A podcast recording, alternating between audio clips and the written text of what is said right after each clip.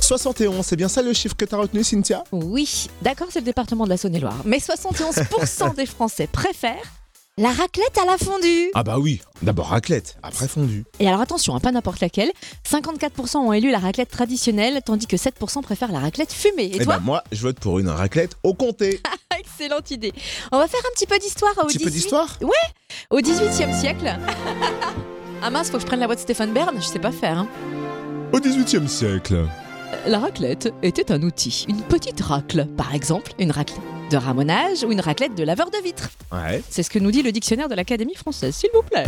Et le plat, lui, il- il a été inventé par des bergers suisses au 19e siècle dans le canton du Valais. Alors, à l'origine, on disait pas raclette d'ailleurs, on disait fromage rôti Mm. parce qu'on faisait fondre le fromage près d'une source de chaleur comme un feu de cheminée.